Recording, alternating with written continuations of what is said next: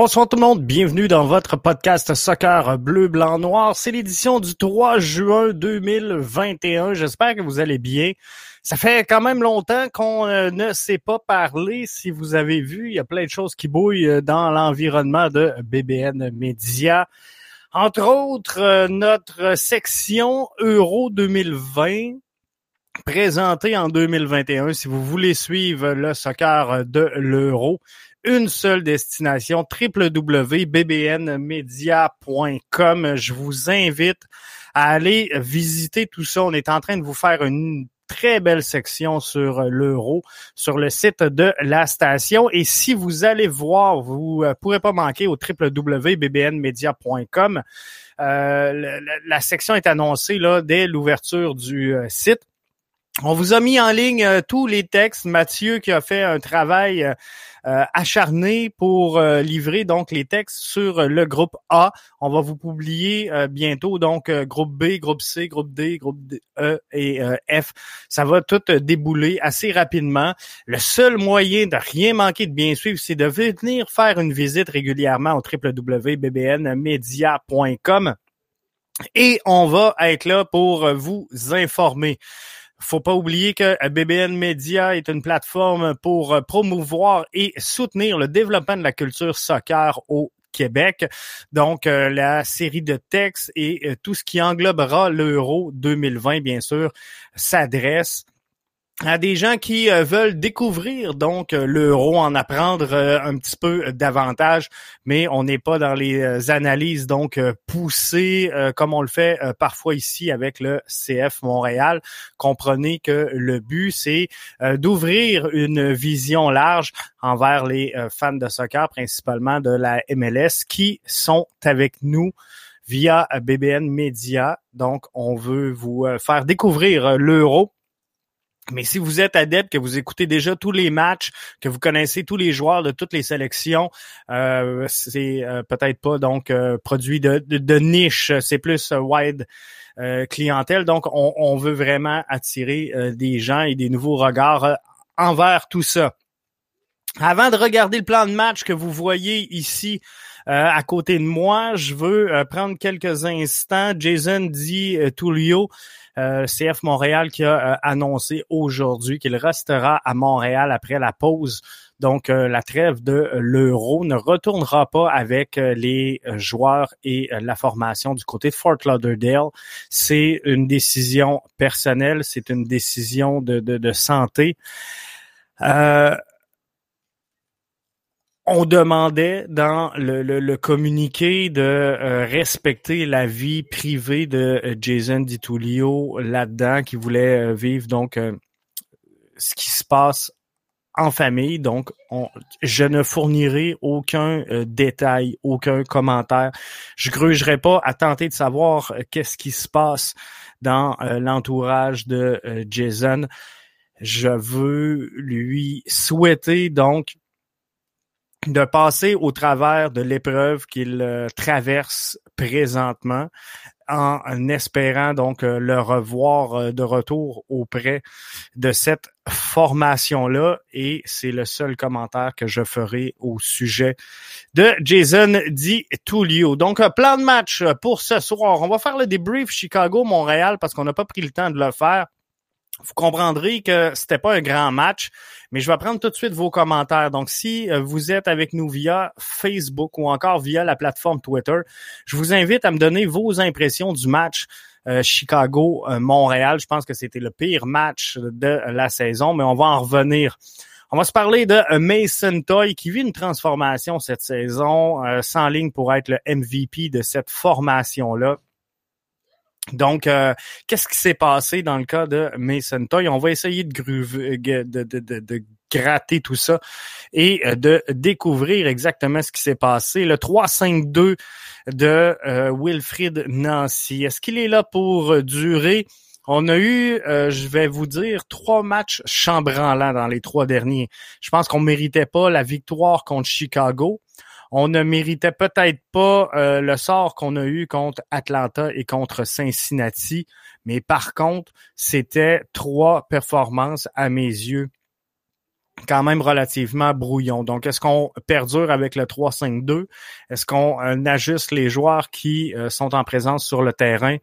On va s'en parler. Le départ de Rémi Vercoutre également, qui a retenu beaucoup l'attention et, et, sans dire que ça m'a surpris.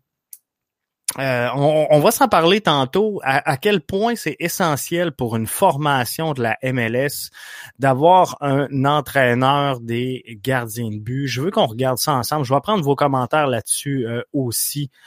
Euh, tout au long du, du, podcast. Donc, je vais vous inviter à me faire part de vos commentaires.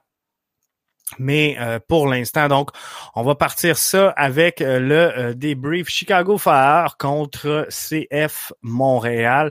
Un match affreux, un match horrible, on va se le dire. On, on, se fera pas de cachette. Ça n'a pas été la plus grande performance depuis le début de la saison pour la troupe de Wilfrid Nancy. Par contre, je le disais, d'entrée de jeu, malgré des performances un peu en dents lors des euh, derniers matchs. Je crois qu'on méritait pas du côté du CF Montréal euh, le sort du verdict contre Atlanta et contre Cincinnati. Je pense qu'on était en mesure d'aller euh, chercher davantage de points lors de ces deux performances-là. Je parle de Atlanta et Cincinnati. On n'aurait peut-être pas mérité le verdict gagnant face à Chicago, mais on l'a, on va le prendre parce qu'on a laissé des points qu'on qu'on aurait pu euh, obtenir sur la table. Et ça fait partie du, du soccer. Hein? Arius le dit souvent dans, notre podcast. À partir du moment où l'arbitre siffle le début du match, le ballon il est rond pour tout le monde. Donc, euh, il a tourné cette fois-ci à l'avantage du CF Montréal. Mais moi, ce que je retiens de tout ça, c'est que faut, que tu retiennes de tes erreurs. Faut que tu prennes en compte qu'est-ce qui a pas bien été et euh, comment est-ce qu'on on, va le corriger. Puis le, CF Montréal a le temps. Là. On a une pause là, quand même relativement longue. Le prochain match est le 23 juin prochain face à euh, DC United. Donc, on a le temps de retomber sur nos pattes. Maintenant, est-ce que Wilfrid Nancy euh, comprend que ça n'a pas été le meilleur match du CF Montréal? Moi, je crois que oui. Sincèrement, je crois que oui. Je pense qu'il a compris que c'était pas un excellent match. J'aimerais bien avoir vos euh, commentaires à savoir comment vous, vous avez trouvé cette rencontre-là, comment vous avez perçu cette rencontre-là, mais venez me le dire. Venez, m'en parler dans les commentaires et euh, on, on, va tranquillement, pas vite, on va se diriger vers les commentaires de Wilfrid Nancy, justement, à savoir comment il a trouvé son match. Comment est-ce qu'il a trouvé la tenue de ses hommes lors du match face à Chicago? On écoute. Wilfrid Nancy. Bonjour Wilfrid. Bonjour. La semaine dernière, on a parlé des difficultés de la longue semaine qui s'amenait.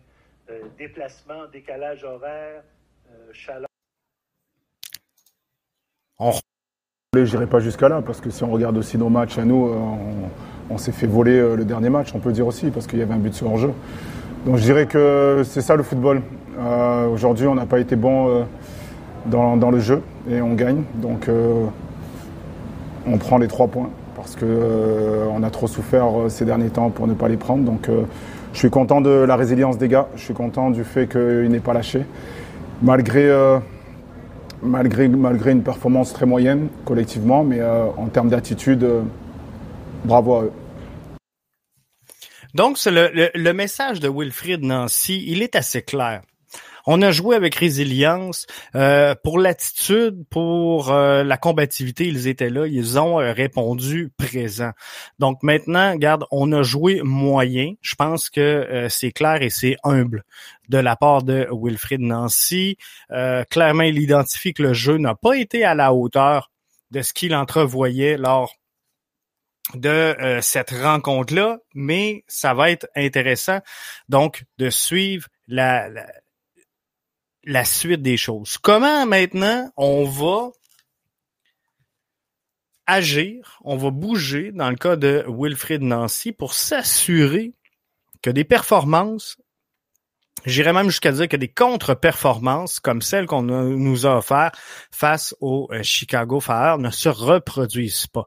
On joue contre un club qui était facile à vaincre. Je, dirais pas facile à vaincre, mais un, un, club de bas de classement, on va se dire les vraies choses. Et euh, c'était le cas contre Atlanta, c'était le cas également contre Cincinnati. C'est euh, des clubs qu'on aurait dû facilement battre. C'est des clubs qu'on devrait euh, rapidement écarter de la liste des adversaires. Qu'on ait des matchs compliqués, des matchs difficiles contre des formations, je vais les appeler les formations de milieu de peloton. Parce que si je regarde au moment où on se parle, le euh, classement dans l'Est. Euh, Montréal est au cinquième rang présentement sur euh, les 14 formations qui figurent dans l'association de l'Est. Qu'on ait des matchs compliqués face à Columbus, face à Atlanta, face à New York Red Bull. J'ai aucune difficulté avec ça. Qu'on ait des matchs compliqués contre New York City, j'ai pas de misère avec ça. Qu'on ait des matchs compliqués contre Cincinnati, contre Chicago, contre Toronto qui euh, se cherche, hein, ça va vraiment pas bien. Si on a des matchs compliqués contre Dallas, contre Minnesota, contre Austin, c'est ça, devient difficile à justifier. Qu'on ait un match difficile contre Portland, contre Salt Lake, contre LRFC, j'ai aucune difficulté à comprendre ça. Par contre, faut vraiment euh, éclaircir certains points et euh, s'assurer que des matchs contre Chicago, des matchs contre Cincinnati, on soit capable de sortir de là la tête haute avec trois points dans le pack-sac sans euh, trop de difficultés à livrer une performance donc euh, dans ces rencontres-là. Donc ça, ça sera à observer du côté et c'est ce que moi je retiens du match Chicago Fire face au euh, CF Montréal. Un joueur qui aura retenu l'attention dans cette rencontre-là, outre Clément Diop, bien sûr, qui a euh, complètement volé le match, je pense, lors de cette, euh, cette rencontre-là, de ce duel-là face à Chicago. Mason Toy est un joueur transformé cette année avec le CF Montréal. Mason Toy, c'est un jeune joueur de 22 ans qui euh, voit sa valeur donc euh, en progression. Et ça, c'est une bonne nouvelle pour le CF Montréal. Hein. Si vous allez sur le transfert market, vous allez voir la progression de la valeur de euh, Mason Toy. Il a marqué trois fois cette année, une fois contre TFC, une fois contre Nashville et bien sûr contre Chicago. présente une fiche d'un but à toutes les 49 minutes. Et si on étale son temps de jeu, il joue à peu près ça en, réalité. 49 minutes par match en moyenne. Si on fait la moyenne, vous allez me dire, ouais, mais c'est pas tout à fait ça, la réalité. C'est vrai, vous avez raison, mais vu que la saison est courte, il faut prendre les chiffres qu'on a sous la main et euh, la moyenne donc euh, du temps de jeu de Mason Toy se situe à 49 minutes par rencontre. Donc, joueur transformé, qu'est-ce qui se passe? Est-ce que c'est un, gain de confiance dans son cas? Je pense que ça n'a pas été euh, facile et euh, il y en a beaucoup qui euh, vont déplorer le, départ de Thierry Henry, qui va aller rejoindre d'ailleurs la, la, Belgique lors de la sélection nationale de l'Euro. Mais il y en a plusieurs qui ont pleuré le départ de Thierry Henry lors de la saison dernière. Je pense que c'est pas le cas pour euh, Mason Toy. Semble retrouver ses moyens, semble retrouver ses repères et on, est en droit de se demander, mais qu'est-ce qui se passe avec Mason Toy pour qu'on ait une saison aussi euh, prolifique dans son cas? Est-ce que c'est le système de jeu qui a été revu? Est-ce que c'est ce, schéma tactique à deux attaquants, je pense que euh, d'un côté, ce schéma-là de 3-5-2, et on va en parler dans quelques instants, vient nuire un petit peu à, Romel Kyoto, qui serait peut-être beaucoup plus avantagé à, de jouer en, attaquant comme il l'a fait un peu euh, la saison dernière. Je pense que de l'avoir euh, un petit peu plus haut, un petit peu plus euh, seul également, pourrait aider donc euh, Romel Kyoto. Mason Toy, je pense qu'il s'épanouit dans le système actuel. Je pense qu'il a la confiance de son équipe, la confiance des joueurs et également du personnel d'entraîneur.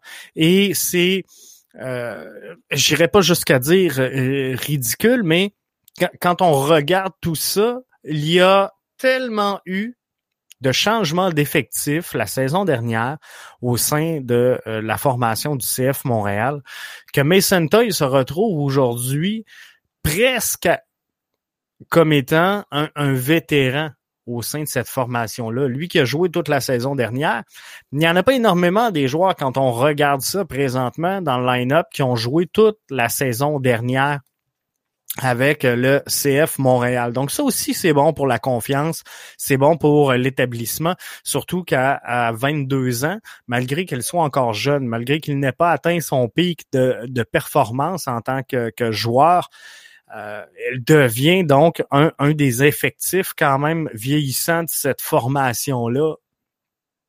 C'est peu dire à quel point cette formation-là, elle est jeune. Mais ceci étant, donc, Mason Toy est un joueur qui est transformé, est un joueur qui joue très bien et à la différence de Romel Kyoto, qui semble avoir perdu ses repères.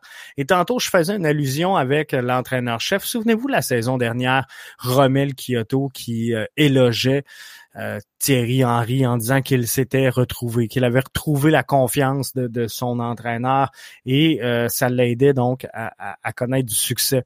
C'est peut-être ça qui manque un petit peu euh, cette saison à Romel Kyoto, alors qu'il est euh, mis en compétition, alors que son poste n'est pas garanti, où il doit prouver donc qu'il mérite chacune de ses minutes de jeu, parce que cette année, contrairement à la saison dernière, Romel Kyoto a un devoir et une pression de performer, ce qu'il n'avait pas la, saison dernière dû à un manque flagrant au sein de l'effectif, dû à un manque flagrant de profondeur.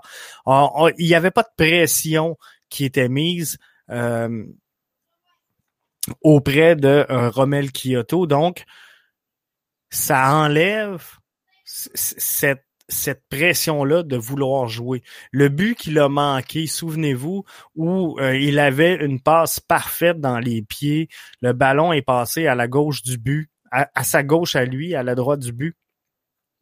C'est un but que la saison dernière, il met. Pourquoi il le met la saison dernière et pas cette année?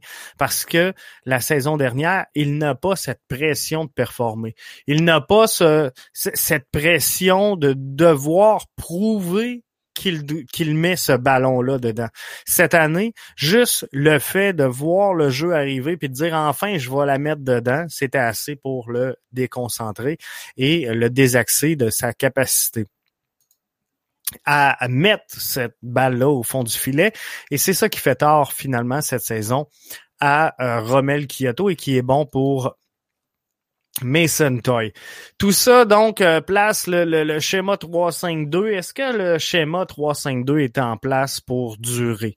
Et là, j'aimerais euh, vraiment avoir vos commentaires CFMTL le 352.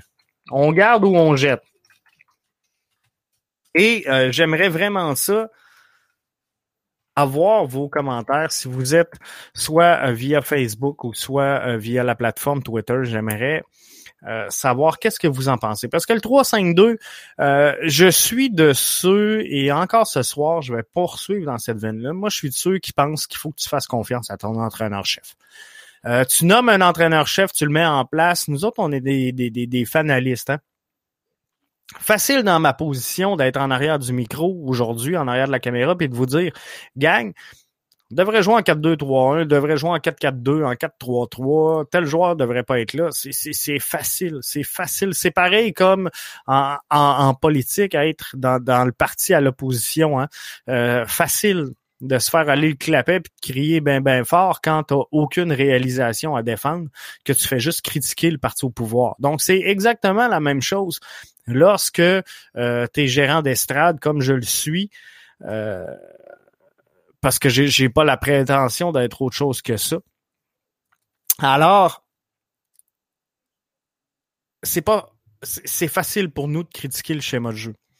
Par contre, je suis d'avis parce que malgré que je sois un fanaliste, malgré que je sois un gérant d'estrade, j'ai quand même une certaine expérience dans le monde du soccer. Et je, je sais que ça demande du temps. Je sais que de mettre un système en place, que de mettre des choses en place, ça demande du temps. Dans les trois derniers matchs, on a vu des belles choses, on a vu des belles combinaisons. On manque de stabilité. C'est ce qu'on manque. Il nous faut un 11 établi, un 11 type et s'il est en 3-5-2, moi, savez-vous quoi? J'ai le goût d'y aller all-in avec Wilfrid Nancy. Je le sens bien. Euh, je sens son groupe performant, je sens son groupe travaillant. J'ai le goût, sincèrement, j'ai le goût, gang, de faire confiance à Wilfrid Nancy et euh, lui donner les clés et de dire, regarde, fais donc si tu veux. Fais donc si tu veux, mais euh, ce que je dirais, c'est qu'il faut amener de la stabilité je sens que présentement, Wilfred Nancy est à l'aise avec son schéma tactique de 3-5-2 parce que on, peut facilement l'ajuster en cours d'un match. Euh, il est facilement modulable. Alors, je crois qu'on est très à l'aise avec le 3-5-2 et j'ai pas de difficulté avec ça. Par contre, ce que je dis, c'est laissons-le travailler. Et là, on a quand même très peu de matchs de fait depuis le début de la saison si on regarde tout ça, c'est quand même huit matchs de jouer seulement. Et moi, je pense que pour asseoir euh, vraiment ton leadership, pour vraiment analyser ton équipe, tu as besoin d'une douzaine de matchs. Donc, moi, ce que je suis prêt à faire, je suis prêt à concéder encore quatre, cinq matchs à euh, Wilfrid Nancy pour trouver exactement le schéma tactique idéal. Si c'est le 3-5-2, c'est le 3-5-2. Laissez-le. Laissez-le. Laissez-le. Euh, je réussirai pas à le dire. Laissez, laissons-le. Laissons-le. C'est ça, exactement. Laissons-le en place, le 3-5-2, et offrons un peu de stabilité à l'intérieur de celui-ci. Parce que là, présentement, à mes yeux, c'est ça le problème. Le problème, c'est qu'on essaie encore des combinaisons, on essaie encore des joueurs. On veut euh, tester donc à, jouer plus haut sur le terrain, à défendre plus haut. Et on, a ce problème-là présentement avec Wanyama et Piet où l'équipe se comporte vraiment mieux avec Piet et Wanyama devant euh, la défensive à 3. Mais par contre, Piet et Wanyama, euh, l'attaque souffre un peu plus pendant les matchs. Mais je pense que Samuel Piet a prouvé lors du dernier match qu'il était ou qu'il devait être donc titulaire pour ces, ces rencontres-là. Donc moi, ce que je dis, c'est formons le 11 on va finir de l'évaluer. On a essayé euh, Wanyama Amdi, on a essayé Wanyama Piet, on a essayé Piet Amdi, on a essayé plein de choses. Euh, il resterait peut-être Wanyama Sideitch à, voir de quoi ça, ça, pourrait aller. Et faut donc trouver la formule gagnante et ensuite la mettre en place. Là, il y en a qui vont dire ça dépend de l'adversaire, ça dépend, sais. Et, et, si on s'arrête à tout ça, ça dépend tellement de plein de choses. Ça peut défendre, euh, oui, de l'adversaire, oui, du terrain, oui. Euh, il y a tellement de facteurs. Puis on pourrait modifier le 11 à toutes les années, à tous les matchs, à toutes les demi, si on veut.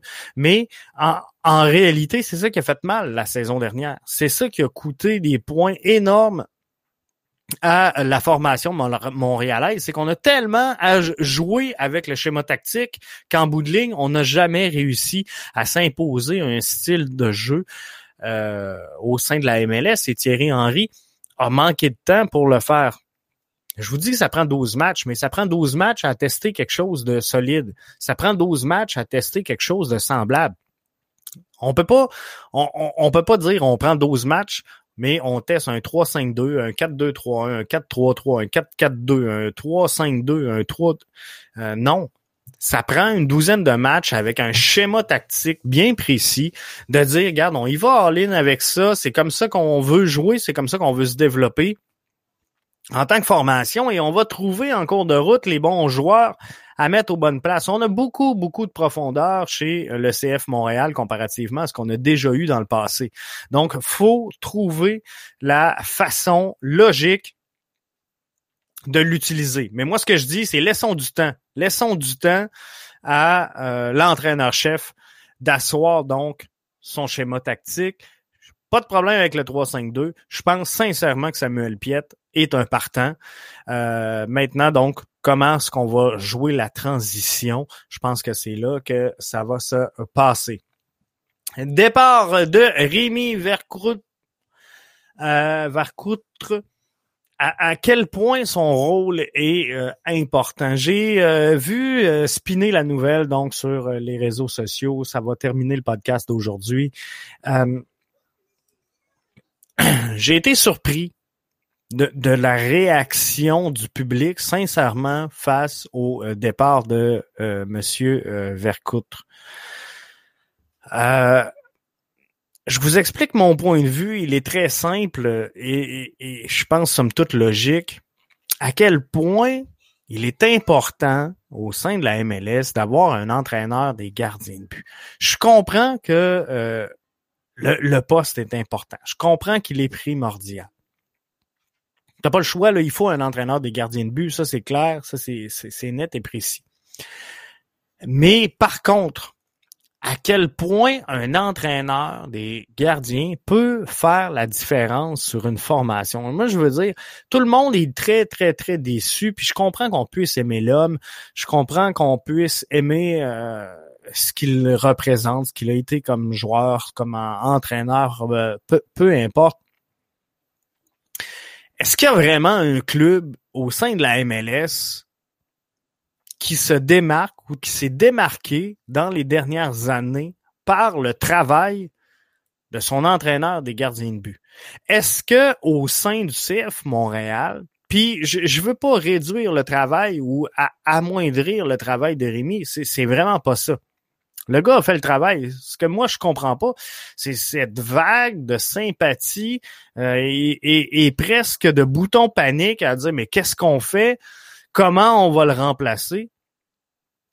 Alors qu'en vrai, CF Montréal s'est jamais démarqué au travers de la MLS pour la qualité de ses gardiens de but. La CF Montréal ne s'est jamais démarqué au sein de la MLS pour la formation de ses gardiens de but. Donc, je m'explique mal qu'on on ait fait cette semaine une nouvelle de premier plan avec le départ de Rémi Vercoutre cette semaine. Et peut-être que je suis dans le champ, peut-être que je me trompe, peut-être que euh, le, travail est beaucoup plus important que ce que je me l'imagine ou ce que je le perçois.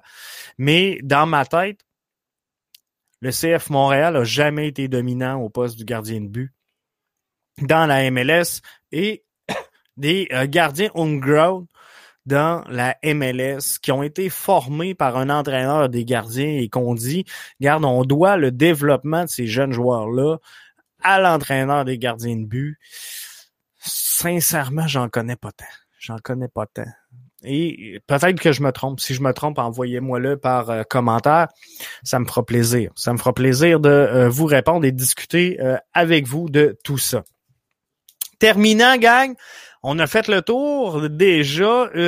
Notre 30 minutes à passer ensemble est euh, terminé. Je, vous invite, hein, www.bbnmedia.com. On va tomber en formule euro. Euh, en version euro, c'est la pause dans la MLS, donc on se tourne vers l'euro. demain, ne manquez pas demain les prédictions de Mathieu pour le groupe A. Je vais faire les miennes. Arius va faire les siennes. Richard va faire les siennes pour chacun des groupes on va avoir la, prédiction du panel, on va appeler comme ça, la prédiction du panel BBN Media, et on va vous inviter à, euh, à faire vos prédictions à vous. Donc, euh, pour euh, les matchs de l'euro, on veut connaître vos prédictions. Qui va gagner cet euro-là? Qui sera premier dans chacun des groupes? Qui va se distinguer? Vous avez très certainement votre propre idée. Alors, ça va être intéressant de partager ça avec vous. Donc, suivez bbnmedia.com. Allez-y souvent, le contenu va être mis à jour euh, à tous les jours. À tous les jours, on va ajouter du contenu en lien avec l'euro jusqu'à la reprise des activités, bien sûr, de la MLS. Donc, manquez pas ça. Là-dessus, je vous souhaite une excellente fin de soirée. Suivez-nous également pour euh, les prochains podcasts parce que là, le mois de juin va s'enclencher vite. On a beaucoup de nouveaux membres. On va euh, envoyer donc euh, à l'impression bientôt la première version, la première édition du BBN Magazine. On va envoyer ça, faire parvenir ça à nos membres. On a le lancement euh, de BBN euh, Radio, donc qui est imminent, qui s'en vient, qui va être annoncé dans euh, quelques instants également. Donc, beaucoup, beaucoup de nouveautés pour nos membres. beaucoup de changements, donc, au sein de la, programmation qui va faire en sorte que nos membres vont en avoir énormément pour leur argent. Et à partir du mois de juillet, juillet, pardon, il y aura une augmentation donc euh, du plan d'abonnement. Donc, euh, ceux qui se seront greffés en juin ou ceux qui sont là, bien sûr, avec nous depuis euh, le tout début, seront avantagés par cette formule-là, parce que c'est sûr que je leur chargerai pas plus cher pour le nouveau contenu, mais par contre, ceux qui vont se greffer en cours de route, ben, ça sera une valeur ajoutée pour vous. Donc, Merci d'avoir été des nôtres. On se donne rendez-vous pour un prochain podcast et allez voir bbnmedia.com pour ne rien manquer de l'Euro 2020 présenté en 2021.